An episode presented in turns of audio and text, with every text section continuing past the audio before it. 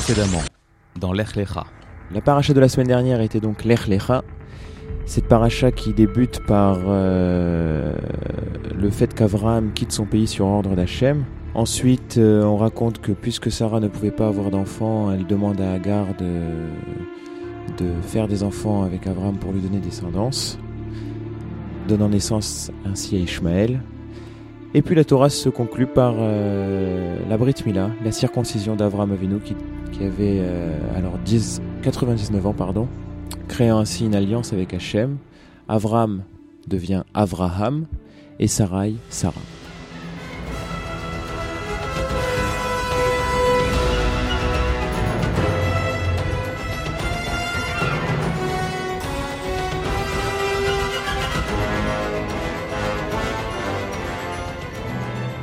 Bonjour, nous vous souhaitons la bienvenue sur rosédemiel.fr pour ce quatrième épisode de la paracha de la semaine avec cette semaine Vayera. Ici Jonathan Debache, j'ai le plaisir d'enregistrer avec Olivier Chamoula Salut à tous et euh, bah, nous allons démarrer sans plus attendre. Alors, la paracha commence le troisième jour après la Brit Mila. Qui- Troisième jour qui est réputé Pour être le jour le plus douloureux médicalement parlant. Voilà. Et euh, Hachem, ce jour-là, a envoyé une grosse chaleur dans le, là où habitait Abraham, Avinu, de manière à ce que Abraham puisse se reposer. Alors ça paraît contradictoire a priori, euh, s'il fait chaud, on se repose. Enfin bon. Mais en fait, c'était parce qu'Abraham Avinu avait l'habitude d'être extrêmement euh, hospitalier envers les, les visiteurs, les voyageurs. C'est ça. Et en envoyant cette grosse chaleur, bah, il a évité qu'il y ait des visiteurs et donc que euh, Abraham Avinu euh, reçoive de la visite et soit tenté euh, de jouer son rôle d'hôte comme il aimait tant le faire. Et c'est qu'il a vraiment attristé puisque ne, ne voyant qu'il n'y avait pas de, pass- de, de passants, euh, cet amour de l'hospitalité eh ben, du coup était amoindri puisqu'il n'y avait personne à recevoir. Exactement. Et donc Hachem, prenant en pitié la situation, euh, décide de d'envoyer trois visiteurs à Abraham. Et euh, bah, Abraham les reçoit euh, en grande pompe. euh, il va chercher trois veaux qu'il fait préparer par son fils Ishmaël pour lui enseigner l'hospitalité. Eh oui. Il leur fait emmener de l'eau. Euh, D'ailleurs, on en parlait tout à l'heure. Tu me disais, mais comment ça se fait que ah, il leur fait un repas complètement incroyable Il prend trois, euh, trois bêtes juste pour pouvoir servir une langue à chacun de ses visiteurs. C'est Et ça. il leur fait donc un, un festin complètement euh, grandiose et il leur fait amener un peu d'eau. Oui, c'est le passouk lui-même lui, qui le dit. Yukarna meat maim, un peu d'eau, meat maim. Et euh, les commentateurs expliquent que Avram Avinu était prêt à donner tout ce qu'il avait pour, euh, pour servir ses invités. Si bien, comme tu l'as dit, euh, euh, de sacrifier une bête entière simplement pour retirer une langue. Il y avait trois invités, donc trois langues. Et juste un peu d'eau, c'était pour ne pas tellement déranger la personne qui devait aller puiser l'eau pour la ramener. C'est pour ça qu'il a simplement demandé à son serviteur un peu d'eau. Oui, parce que nous, on est complètement pourri gâtés avec notre eau courante. Il Ah. suffit de- d'ouvrir le robinet. C'est On a de l'eau fraîche en abondance. Et À l'époque, quand on avait soif, il bah, fallait aller euh, au puits, fallait sortir l'eau du puits et la ramener. Et oui, donc euh, faire la shrita de trois bêtes, à la limite, ce serait moins fatigant que d'aller chercher beaucoup d'eau. Exactement. Alors, ces trois visiteurs ne sont pas vraiment des visiteurs euh, comme les autres, euh, puisque ce sont des envoyés d'Hachem, et ce sont ni plus ni moins que des anges. Donc, au-delà du gâchis de nourriture, puisque les anges ne mangent pas et qu'ils se sont contentés d'être polis et de faire semblant de manger, euh, chacun était venu avec une mission particulière. La première mission, enfin la, première, la mission du premier ange, c'était de guérir Abraham Avinu, puisqu'il souffrait euh, énormément euh, de sa circoncision. D'ailleurs, tu, tu voulais peut-être ajouter un mot là-dessus? Euh, oui, alors euh, c'était, il y, a- une question qui se pose. Comment comment se fait-il qu'un ange ait besoin d'aller, qu'on ait besoin d'un ange pour guérir Abraham, Avinu Il pouvait euh, prier Hachem s'il a envie, de guérir et se, et se guérir lui-même. Lorsque un homme est malade, on fait des filotes. On n'envoie pas particulièrement un ange qui va pour le guérir. La vérité, c'est qu'Avram Avinu, il, voulait, il pouvait prier s'il avait vraiment envie de se guérir, mais il avait envie de souffrir en quelque sorte pour que la mitzvah de la Brit Mila qu'il venait d'accomplir soit, soit d'autant plus grande de, de, de, de, sa souffrance. Et la réelle mission cachée de cet ange, c'était de, de dire à Avram Avinu que c'est bon. Il n'avait plus besoin de souffrir davantage. Il avait vraiment accompli sa mitzvah à 100%. Voilà. Et donc il pouvait, euh, il pouvait guérir. Il pouvait guérir. C'était bon, il avait assez souffert. Le deuxième ange était venu annoncer à Abraham qu'il allait avoir un fils, un fils avec sa femme euh, Sarah. Et oui, cette fois-ci pas Agar, mais Sarah Imenu. Voilà. Et c'est de cette descendance que parlait euh, Hachem lorsqu'il s'était adressé à lui à l'époque. Oui, c'est ça. Et le troisième ange, lui, était venu euh, pour une mission tout autre, qui n'avait quasiment pas de, de, rapport avec Abraham. Il était venu détruire les villes de Sdom et Amora, ainsi que trois autres villes. On parle de cinq villes euh, en tout et pour tout. Euh, mais euh, a priori, les gens de Sdom, Sodome et Gomorre pour, les, pour la version française, étaient extrêmement pervertis. Avaient... En fait, on les compare aux, aux habitants d'avant le déluge. C'est ça. Et voilà, c'était, ils étaient tombés au, au plus bas de, de, de ce qu'on a pu compter dans, dans, dans l'histoire jusque-là. Et donc, Hachem a décidé de détruire, euh, de détruire cette ville. Euh, D'ailleurs, petite histoire euh, au passage, sais-tu à quel moment Hachem a, dé a, décidé de détruire la ville de Sodome? Eh bien, bah c'est toi qui m'avais raconté que le, Midrash disait qu'il y avait une femme qui, en allant puiser de l'eau dans cette ville chaque jour, profitait pour cacher un morceau de pain pour le donner à un pauvre de la ville qui, qui avait l'air euh, tout le temps mourant. Et les, les habitants ont commencé à se poser des questions, le voyant qu'il restait tout le temps en vie, à se demander mais comment se fait-il qu'il soit pas mort lui? Il a rien à manger, il a rien à boire. euh. Et il était contraire à la loi de la ville de faire preuve de la moindre charité, de la moindre compassion. C'est ça, la tzedaka était complètement interdite, dans, la, dans, dans, la, ville, jusqu'à qu'ils aient enquêté et se rendre compte que c'était cette femme-là qui lui amenait quotidiennement euh, de quoi se nourrir. Et ils ont fait carrément un jugement pour cette femme. Cette femme a imploré la grâce de Dieu et, de, et a demandé qu'on détruise cette ville. Et Hachem a écouté la, la parole et, et, a détruit la ville. Alors, cette femme en, en question, c'était une des filles de Lot. Exactement. Elle était mariée je, je avec, plus. avec, un habitant euh, de Sodome et euh, donc elle a été brûlée par les habitants de, de Sodome. Et euh, au moment où elle est morte, elle, elle les a maudits. Elle s'adressait à Hachem en disant Hachem, détruis cette ville et détruis ses habitants. Et Hachem a convoqué un Bet Din, un tribunal, avec 70 anges. Ils sont descendus, ils ont jugé Sodome et ils ont décidé de détruire Sodome. Sodome a été condamné. Donc c'est pas quelque chose qui s'est passé comme ça du jour au lendemain. Il y a eu euh, un vrai, un vrai jugement euh, et, et c'était un choix. C'est vrai, rappelons-le que c'était la ville aussi où vivait Lot et sa famille. C'est la ville où Lot s'était installé après sa séparation d'avec Abraham. Et donc, Abraham, euh, dont la bonté n'avait pas de n'avait pas de limite, de s'adresse à Hachem, puisqu'en fait, à chaque fois qu'il y a des malachim, des anges qui s'adressent à Abraham et, et, plus tard aux autres patriarches, en fait, c'est Dieu qui s'exprime à travers eux. Donc, lorsque Abraham s'adresse aux anges, c'est à, travers eux, à Hachem, qu'il s'adresse. Et donc, il, il, dit la chose suivante. Il dit, oui, mais attends, dans cette ville, il y a peut-être 50 justes qui vivent, 50 tzadikim. Tu vas pas détruire des justes alors que euh, alors, pour une punition collective. Et donc Hachem lui répond, bon d'accord, s'il y a 50 justes dans cette ville, j'annulerai mon décret et je ne détruirai pas la ville. Et il dit, oui, bon, mais peut-être qu'il n'y aura pas 50 justes, peut-être qu'il va en manquer que 5. Est-ce qu'à cause de ces 5 qui vont manquer, tu vas détruire quand même la ville? Il dit, bon d'accord, alors si tu, y a, si tu trouves 45 justes, je ne détruirai pas la ville. Et Abraham continue comme ça, et de 45 justes, il passe à 40, puis 30, puis 20, puis 10. Et bon, une fois qu'il arrive à, à 10 justes, et qu'Hachem lui dit, bon, moi d'accord, si tu trouves 10 justes dans la ville, je ne détruirai pas la ville. Abraham sent bien qu'il euh, ne pourra pas aller plus loin, il pourra pas obtenir plus. Et euh, voilà.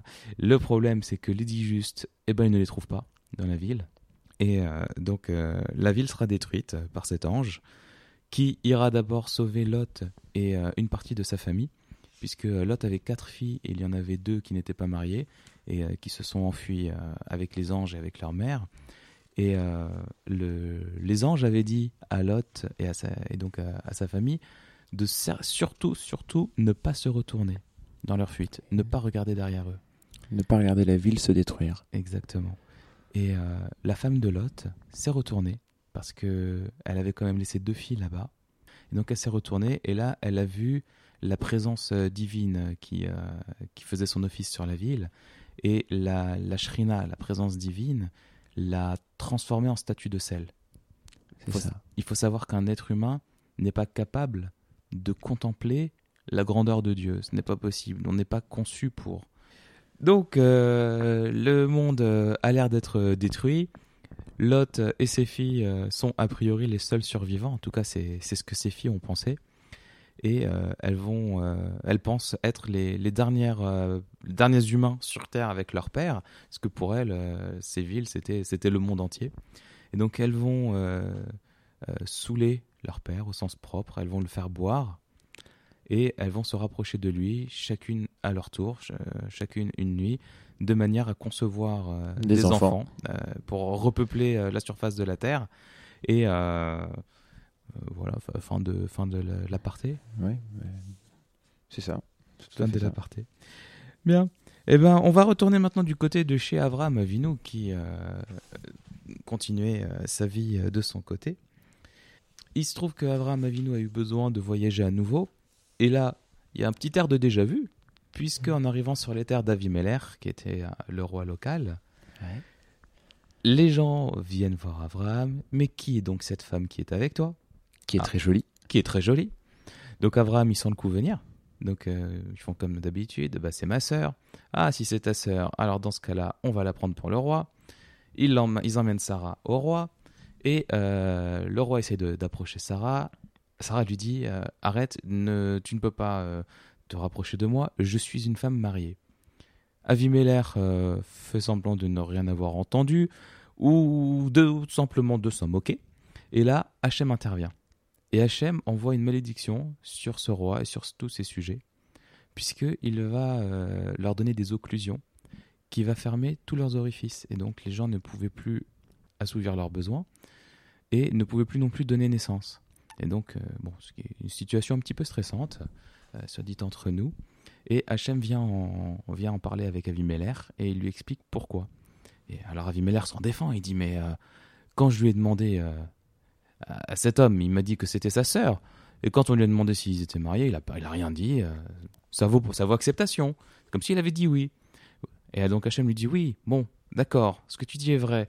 Mais en même temps, quand elle t'a dit qu'elle était mariée, t'as quand même essayé de te rapprocher d'elle, alors que tu aurais dû la rendre à son mari. Donc bon, d'accord, tu as raison, j'aurais pas dû. Euh, je vais aller voir Abraham et je vais lui demander euh, de me pardonner. Donc il, va voir Abraham, il lui rend sa femme, il lui donne des richesses. Euh, on parle de 1000 dinars ou 1000 dirhams. Non, 1000 dinars, le dirham c'est la, monnaie du Maroc actuelle. donc il lui donne 1000 dinars, ce qui représentait une somme très importante à l'époque. Et donc il demande pardon à Abraham. Abraham prie pour la guérison d'Avimelech et de ses sujets. Tout est bien qui finit bien. Avimelech invite Abraham à rester dans son pays. Abraham refuse en disant qu'il ne restera pas auprès de gens qui n'ont pas la de shamaïm, qui n'ont pas peur de la crainte euh, de Dieu. Avant toute chose. Exactement, qui ne font pas passer euh, ça avant le reste. Et euh, d'ailleurs, petite explication, est-ce que tu sais pourquoi à chaque fois Abraham dit que Sarah est sa sœur? Moi je connais la raison simple. S'il dit que c'est sa femme, ben, on va le tuer pour pouvoir la récupérer, tandis que s'il dit que c'est sa sœur, eh bien, ça va donner une bonne raison de pouvoir euh, la prendre et puis de se créer un petit beau-frère. Oui, oui, ce que tu dis est vrai, mais euh, le sens de ma question n'était pas celui-là. En fait, euh, ça c'est la raison première. effectivement, s'il dit pas que c'est sa sœur, eh bien, voilà. on l'épargnera. Voilà, mais on peut quand même se demander comment Avram Avinu, qui est euh, au summum de, ce que l'humanité euh, a et de ce que l'humanité euh, peut produire à ce moment-là, comment est-ce qu'il est possible que cet homme-là puisse mentir? On n'imagine pas ce tzaddik, ce juste, mentir. Et en fait, il se trouve que Sarah était la fille de son demi-frère. il faut savoir qu'à l'époque, il n'était pas interdit d'avoir de se marier avec sa nièce. Et qu'en fait, le frère d'Abraham. C'est toujours pas interdit. Hein. Oui, tu as raison. Et donc, que le frère de euh, que, que le, celui que Abraham appelait son frère était en fait son demi-frère puisque ils avaient le même père mais pas la même mère et que Sarah était la fille de ce demi-frère là et par euh, abus de langage à l'époque en tout cas on pouvait appeler une, telle personne ma sœur donc ce n'était pas sa sœur dans le sens euh, euh, généalogique de la chose, mais c'était l'habitude. C'est un petit peu comme on appelle, comme quand on appelle quelqu'un dont on est proche, tonton ou tata, alors qu'on n'a pas de lien du sang avec cette personne. Du coup, Ce ce qui veut dire que la fille de son frère, on pouvait la considérer comme une sœur. Voilà, Sa sœur. il- c'est- c'était comme c'était sa sœur. C'était pas qu'il la considérait comme telle, c'était une appellation. Et puis il, disait d'elle que c'était sa sœur. Et donc à aucun moment, Abraham Avinu n'a menti. Même dans son mensonge, il disait vrai. Exactement. D'ailleurs, c'est quelque chose qu'on va retrouver chez tous les patriarches. À aucun moment, on ne va trouver un patriarche qui va mentir, qui ne va pas dire les choses telles qu'elles sont. Ils vont omettre de dire certaines choses, mais à aucun moment, euh, ils ne vont mentir. D'ailleurs, on, va le, on le verra plus tard euh, avec euh, le passage avec Yitzhak et Yaakov au moment de la... du- y Yaakov et Esav. Et avec Yaakov et ça. On en reparlera dans quelques semaines. on ne veut pas vous spoiler toute la suite. Bezrat Hashem. Voilà. Alors, ensuite, on a le plaisir d'avoir la naissance de Yitzhak, le- l'enfant tant, euh, tant attendu d'Abraham et de Sarah. Et Qui, euh, qui sera circoncis à 8 jours, celui-là. exactement. Et c'est de là que on a l'habitude de circoncire les petits garçons le huitième jour. C'est ça. Voilà. Et euh, en grandissant, Sarah découvre que euh, Ishmaël a une très mauvaise influence, enfin risque d'avoir une très mauvaise influence sur son fils. Par ailleurs, il aurait eu des, des actes dangereux envers Yitzhak, euh, puisque euh, je me rappelle notamment d'une euh, d'une histoire où Ishmaël tire à l'arc, tire une flèche en direction de Yitzhak, il le loupe, mais euh, il prétend que c'était pour parce qu'en fait il visait un oiseau qui était à côté, je sais pas quoi, et donc bon personne ne le croit, euh, mais personne peut prouver le contraire. Enfin bon, bref, Sarah voit Ishmaël comme une menace pour son fils, une menace pour son fils Israq, exactement. Une menace à la fois physique et une menace spirituelle, puisque euh, euh, Sarah a vu la grandeur de- d'Israël et sait que euh, c'est quel rôle il, sera amené à jouer par la suite. Elle demande à Abraham de renvoyer Ish- Ishmaël et Agar, ce qui est une nouvelle épreuve pour Abraham, qui aimait profondément son fils. Et je veux dire, bon, on a, on a vu le mal qui s'est donné pour sauver des gens qui étaient de parfaits étrangers, qui étaient de parfaits mécréants, euh, enfin de mauvaises personnes en tout cas. Et euh, son- là, on est en train de parler de son fils, avec ses défauts, certes, mais c'est son fils. Et donc, comme la dernière fois, il, Hachem lui répond Écoute sa voix. Akadosh Baruch demande d'écouter la voix de sa femme. La voix de sa femme, exactement. Et donc, euh, à contre-coeur, Abraham renvoie euh, de chez lui Ishmaël et sa mère Agar. Et euh, d'ailleurs, à ce moment-là, euh, ils errent dans le désert. Alors, il y en a qui disent qu'ils se sont perdus dans le désert. Il y en a qui disent que Ishmaël est tombé malade à ce moment-là et que du coup, ils ont consommé les réserves d'eau qu'Abraham leur avait données, puisqu'Abraham ne les a pas mis dehors en les livrant à une mort certaine. Mais voilà, il s'est passé ce qui s'est passé et euh, ils se sont retrouvés dans le désert, sans eau, sans nourriture et euh, à l'agonie. Et Agar a abandonné son fils à ce moment-là derrière un buisson Pour pas le voir mourir. pour ne pas le voir mourir. Elle pleurait et Hachem euh, s'est adressé à elle. C'était un ange hein, euh, qui s'est adressé. euh, Enfin bon, donc, enfin, de toute façon, ça revient au même à chaque fois, puisque l'ange est un envoyé euh, d'Hachem et que c'est à travers lui qu'Hachem s'exprime. Une voix divine s'est exprimée. C'est exactement ça, c'est le porte-parole. Et donc euh, l'ange vient, il lui a dit mais qu'est-ce que tu fais là? Pourquoi tu as abandonné euh, ton fils? Et elle lui répond bah, c'est parce que je ne veux pas le voir mourir. Et euh, l'ange lui rappelle l'alliance qui avait été, la promesse qui avait été faite à Agar que Ishmael deviendrait une grande nation. Il lui dit va prendre ton fils, regarde là-bas il y a de l'eau. Et elle trouve effectivement une oasis, elle trouve des choses, Ishmael est sauvé et il deviendra euh, donc par la suite effectivement un peuple avec lequel il faut compter. Alors, euh, retournons euh, maintenant du côté de chez Abraham, comme, comme à chaque fois. Ouais. Abraham et Avimelech scellent une, une alliance à ce moment-là. C'est Avimelech qui, qui vient vers Abraham, voyant que il avait été euh, sauvé de, de, toutes les, de toutes les malédictions qu'il avait pu avoir lors de la capture de Sarah, et euh, vient voir Abraham Avinu en guise de reconnaissance pour essayer de sceller une alliance avec lui. Et effectivement, on verra par la suite, enfin on verra, la, Torah n'en parle pas, mais les descendants d'Avimelech n'ont jamais attaqué les béné Israël jusqu'à un âge très avancé. Ils ont respecté cette alliance qu'il y avait entre euh, notre patriarche et le leur. C'est ça. Ensuite, euh, donc Yitzhak est devenu euh, un jeune homme. D'ailleurs, petite histoire. Est-ce que tu savais que Abraham et Yitzhak se ressemblaient comme deux gouttes d'eau? Oui, exactement. Et du coup, pour que les gens puissent faire la différence entre Abraham et son fils, Hachem a donné la vieillesse, puisqu'avant les gens ne vieillissaient pas. Et, et du coup, bah, c'est à partir de, cette génération-là que euh, les gens euh, ont eu le visage qui commençait à flétrir, de manière à ce qu'on puisse faire la différence entre Abraham et son fils Yitzhak. Et, la raison pour laquelle Yitzhak ressemblait euh, fortement à, à, Abraham, je me, je me souviens plus la raison, tu t'en souviens? Oui, c'était pour éviter que les gens puissent penser que Yitzhak était le fils d'Avimelech. Et donc nous arrivons euh, à la dernière épreuve euh, d'Abraham, la plus, la plus dure pour lui. Hachem euh, vient le voir et lui dit Prends ton fils et fais-le monter en offrande sur la montagne. Et là, donc là, il y a un, petit échange avec Abraham qui fait mine de ne pas comprendre ce qu'on lui demande. Il lui dit Quel fils?